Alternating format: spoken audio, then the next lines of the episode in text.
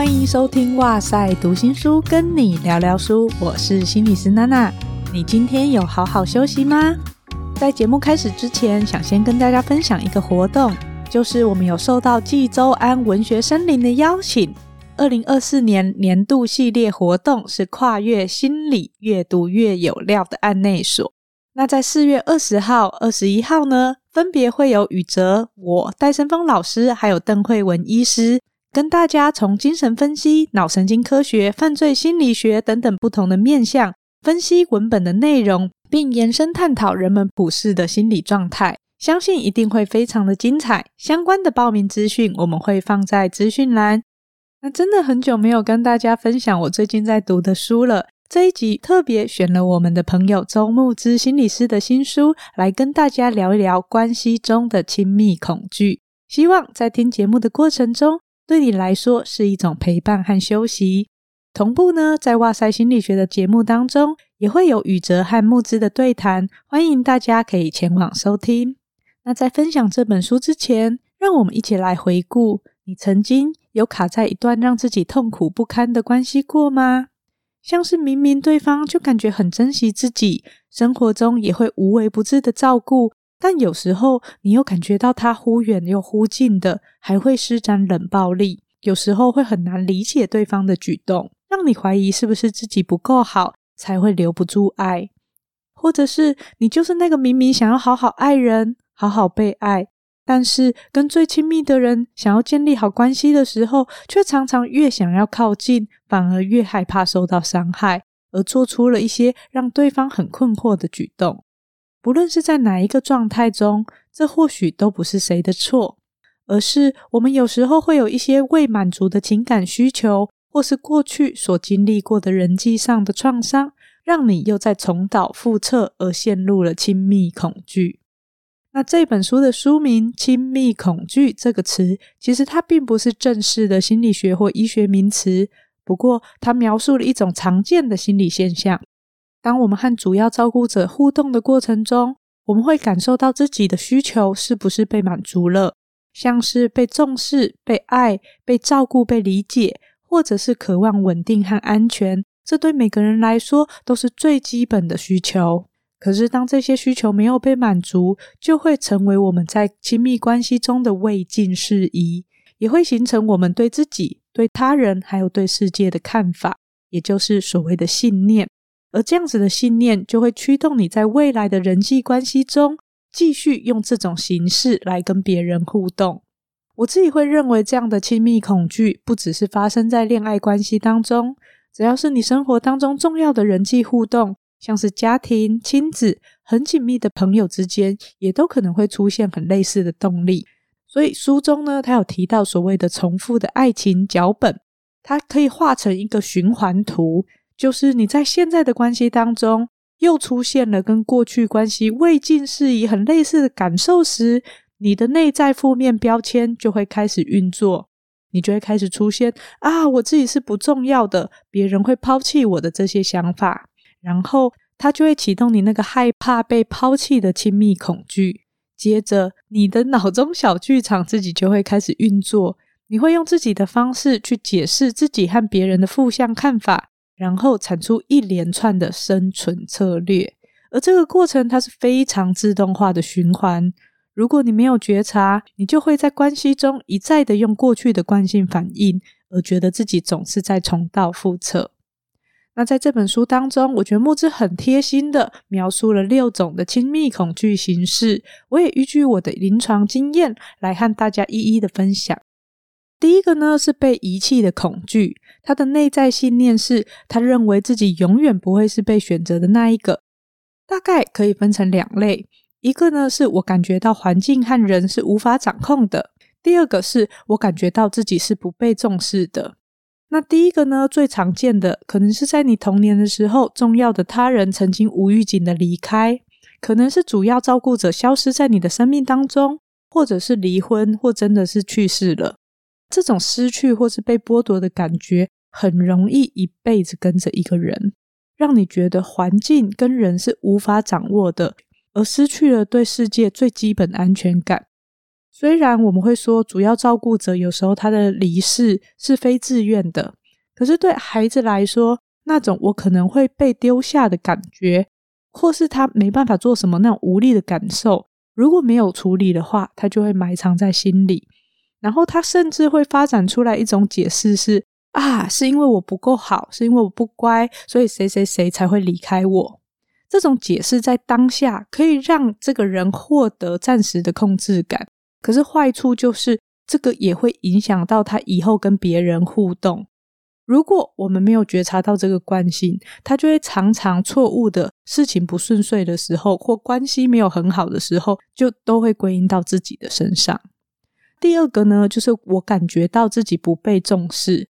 有时候主要照顾者没有真的离开，他可能都在身边，可是呢，却跟你缺乏情感上的连结、支持还有保护。孩子在过往的经验中没有办法从父母的身上得到想要的情感回应，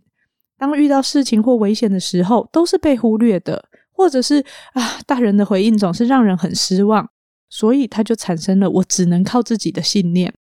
背后的逻辑就是，我只要不觉得需要你，我就不会害怕啦，就不会受伤啦。所以呢，行为上你就会看到有一些人，他会倾向借着让自己变得很有用，这样子我就不用担心被遗弃。但这样子基础的不信任感，会让他尽管在还不错的关系当中，甚至是有时候哎觉得内心升起一个幸福感的时候，同时又开始害怕，如果有一天对方不要我了怎么办？于是这样子的担心也很容易产生了鸡蛋不要放在同一个篮子里的生存策略，呈现出来的样貌就是你会发现这个人他可能同时有好几个对象，或是不停有新的对象，所以就会好可惜的。这让他在关系中很难有机会好好的认识对方，也没有办法看清楚自己想要的东西，而错失了他真正想要建立的连接。之所以我会花这么大的篇幅来讨论第一种，就是因为书里面有提到，这种害怕被遗弃的恐惧，几乎是所有亲密恐惧的基础。我很喜欢木子在这个段落的时候提到的一句话，他说：“当我爱你的时候，是脆弱的。”因为这代表了我给了你可以伤害我的能力。换句话说，爱会让我们暴露在双重的危险当中。我得面对自己的脆弱，又得向你承认我很脆弱。同时，我不知道你会不会小心呵护我的脆弱，但我还是愿意相信你。讲到这边，就很想唱一首梁静茹的《爱真的需要勇气》，真的是很不容易。那第二种呢？是害怕不够好的恐惧，他的内在信念是我不够好，我不能被别人发现。因为他在过去表露自己的经验当中，可能常常换来的是严格的挑剔或是嘲笑，所以在他的心里就种下来了这种真正的自己是不够好的信念。那为了害怕自己让别人失望，为了成为一个能让别人满意的人，都常常会很拼命的努力，变得是完美主义，或是反而会很拖延。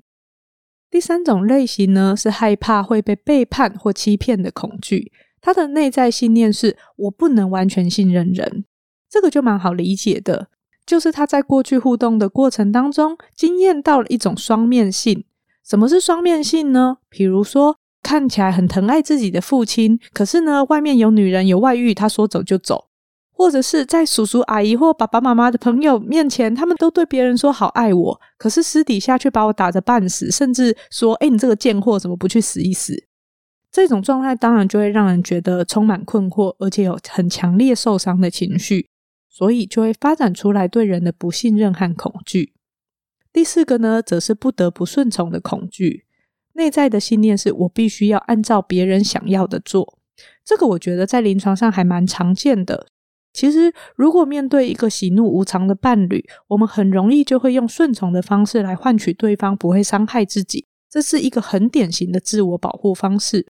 但是，常常我跟个案讨论跟探究一下，就会发现，诶，父母对待他的方式就蛮多的控制和情绪操弄的。所以，个案常常也早就习惯自己存在的意义跟价值是奠基在对方的肯定和评价当中的。在这种状态，一般来说，他的原生家庭都会有一个可以决定家庭气氛或情绪最大的人，有可能是超级严格、没有弹性、动不动就生气的爸爸，也有可能是一点小事就一哭二闹三上吊的妈妈。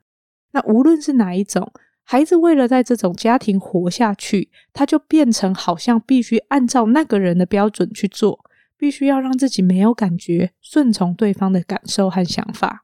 因为如果不顺从，对方就有能力来伤害自己，可能是被抛弃、不被爱，或是被认定是没有价值的。也可能是被大声的责骂、被羞辱，或者是遭受到精神或肢体上的暴力。也有可能，当我不顺从对方的时候，他就会说出很多情绪勒索的话，或是真的做出一些伤害自己的行为，来引发孩子的罪恶感。这种不顺从就会被找麻烦，甚至是觉得会被对方的情绪给淹没的经验，就会让人觉得哦，那我只能在关系中忍耐。于是，他就发展出来比较顺从、讨好的生存策略，因为自己的感觉是最容易被牺牲的。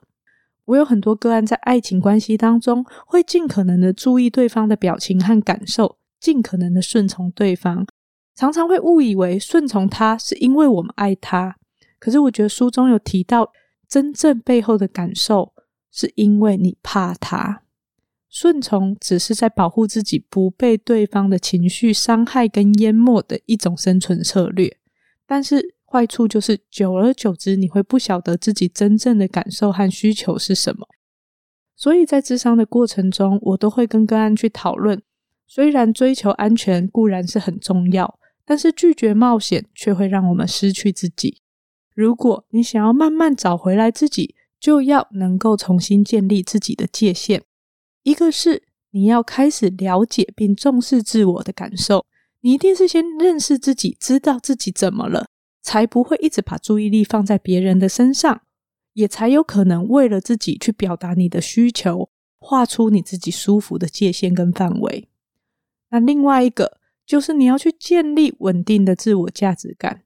这很不容易。但是透过智商中的练习，或者是你身边有比较能够支持性稳定良善的关系的练习，你会能够慢慢的去奠基出来，相信自己的价值，相信自己是值得被爱的，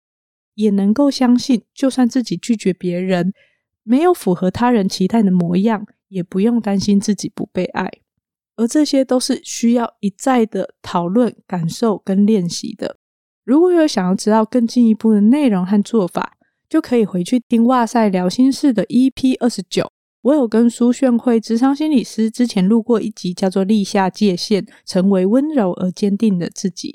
那在《亲密恐惧》这本书中，第五个则是失去自我的恐惧。他的内在信念就是很害怕被控制，担心别人都会想吞噬自己。其实我看过台湾有不少的男性是这种类型。不知道有没有性别刻板印象啦？不过我觉得跟木之在书中提到的是不谋而合的。常见的呢是在他的童年经验当中，可能有缺席的父亲搭配强势的母亲，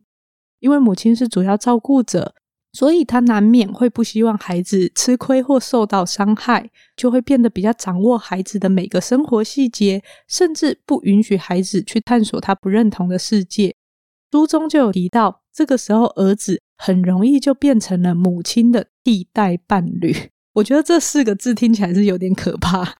在这样子的状态下，典型的内在历程是，儿子觉得母亲辛苦的把自己养大了，应该要对母亲展现无上的忠诚。所以呢，一方面他有着必须顺从母亲、安抚母亲情绪的罪恶感，但又感觉到被母亲的爱或是期待。压得喘不过气，觉得快要失去自我了，而很想要逃开。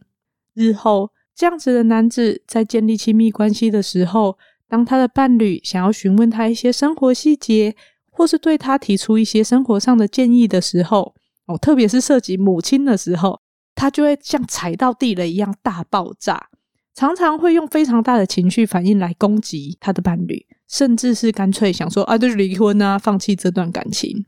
因为对他来说，逃跑或是愤怒是他的生存策略，用来掩饰他的不安。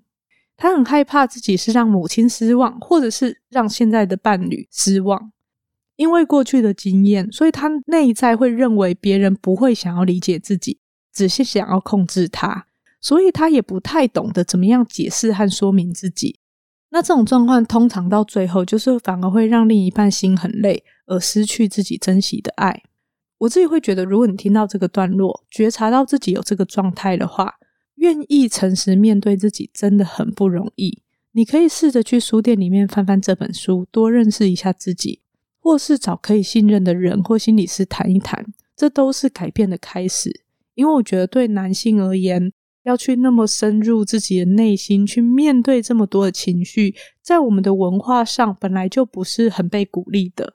可是，如果可以开始去这么做，那相信你跟你的伴侣关系、跟你母亲的关系、跟你自己的关系，是可以有一些不一样的。如果你听到这边是发现，哎，你的伴侣就是这种类型的，当然有机会邀请他一起听也很好。可是有时候对方。还没有准备好，那我们也不强求，没有关系。反而我想要提醒的是，要记得对方的暴怒、逃避，或是他把事情都怪在你身上的时候，不要再自我检讨，因为我们不需要把别人的课题变成自己的责任，也不用让自己困在挫败感中，而是可以试着理解到他的冷暴力不过就是他人生的课题而已。那第六个呢，是永远得不到想要的爱的亲密恐惧。这一种亲密恐惧有一种内在的剧本，就是需要对方随时都觉得自己是最重要的。如果对方做不到自己的标准的时候，内心就会跑出来一个小声音：是，你看吧，我就说没有人爱我，没有人关心我。听起来其实这种状态是蛮傲娇的啦，吼。可是呢？因为这样子的人，他心中没有办法建立起来一个知道自己被爱的标准，所以他很容易一直出一道一道的考题来确认身边的伴侣是够爱自己的。可是因为大家摸不清楚他内心的标准是什么，所以他又会常常感觉到不满意。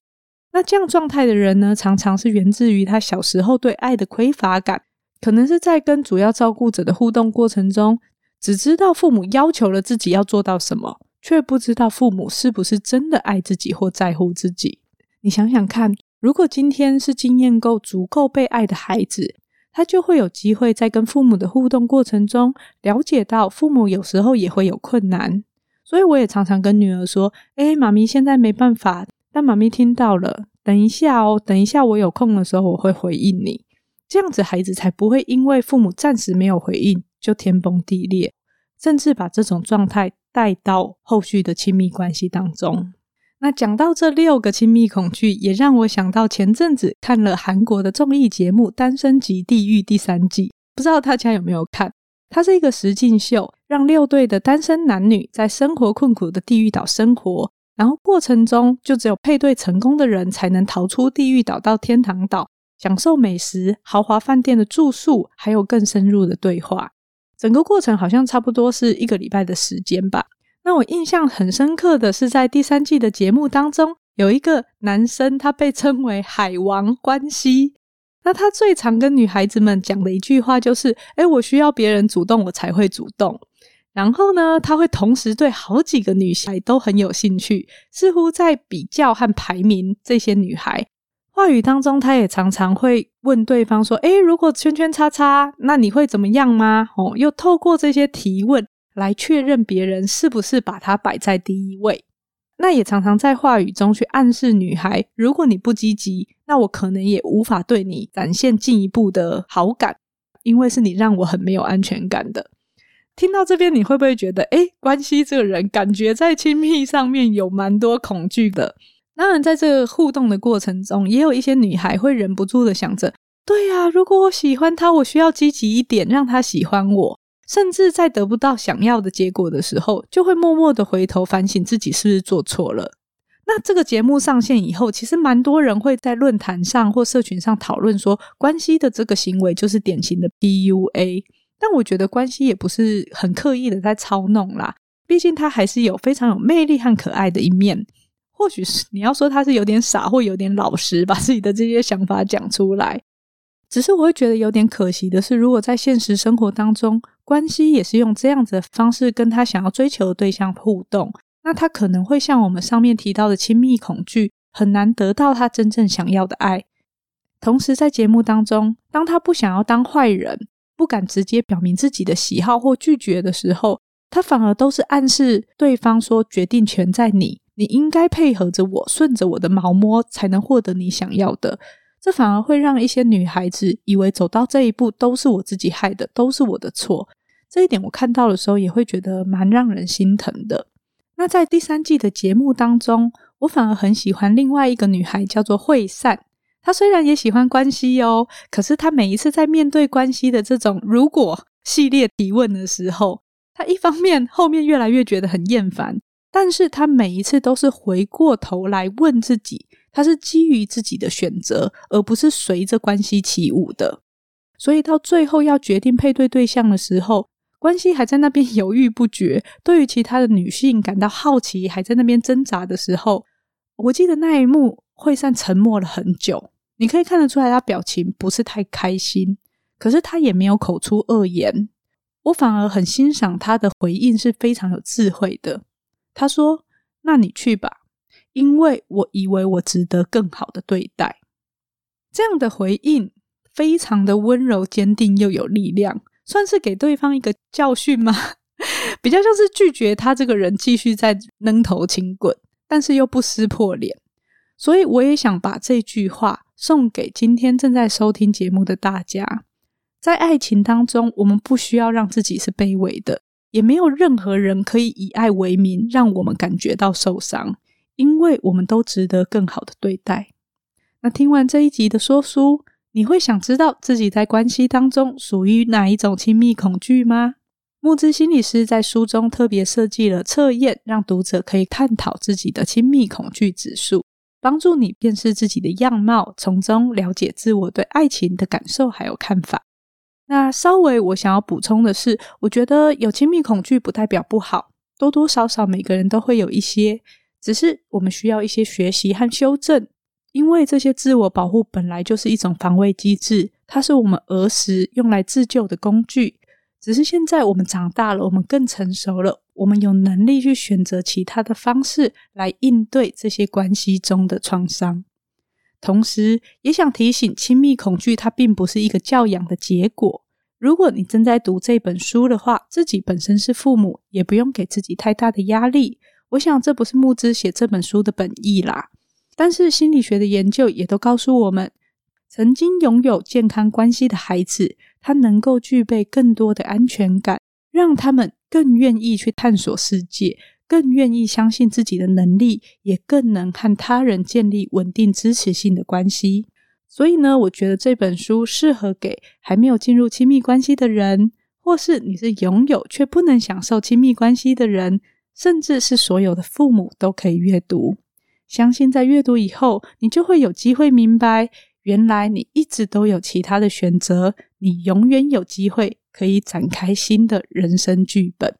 今天的哇塞读新书分享的是由宝瓶文化出版、周牧之智商心理师著作的《亲密恐惧》相关的书序，我们会放在节目的资讯栏。也希望这集说书的内容你喜欢。也可以到哇塞心理学的频道留下你听完这一集节目的想法，或是到哇塞新观点收听宇哲和木之的对谈。今天的节目就到这边喽，拜拜。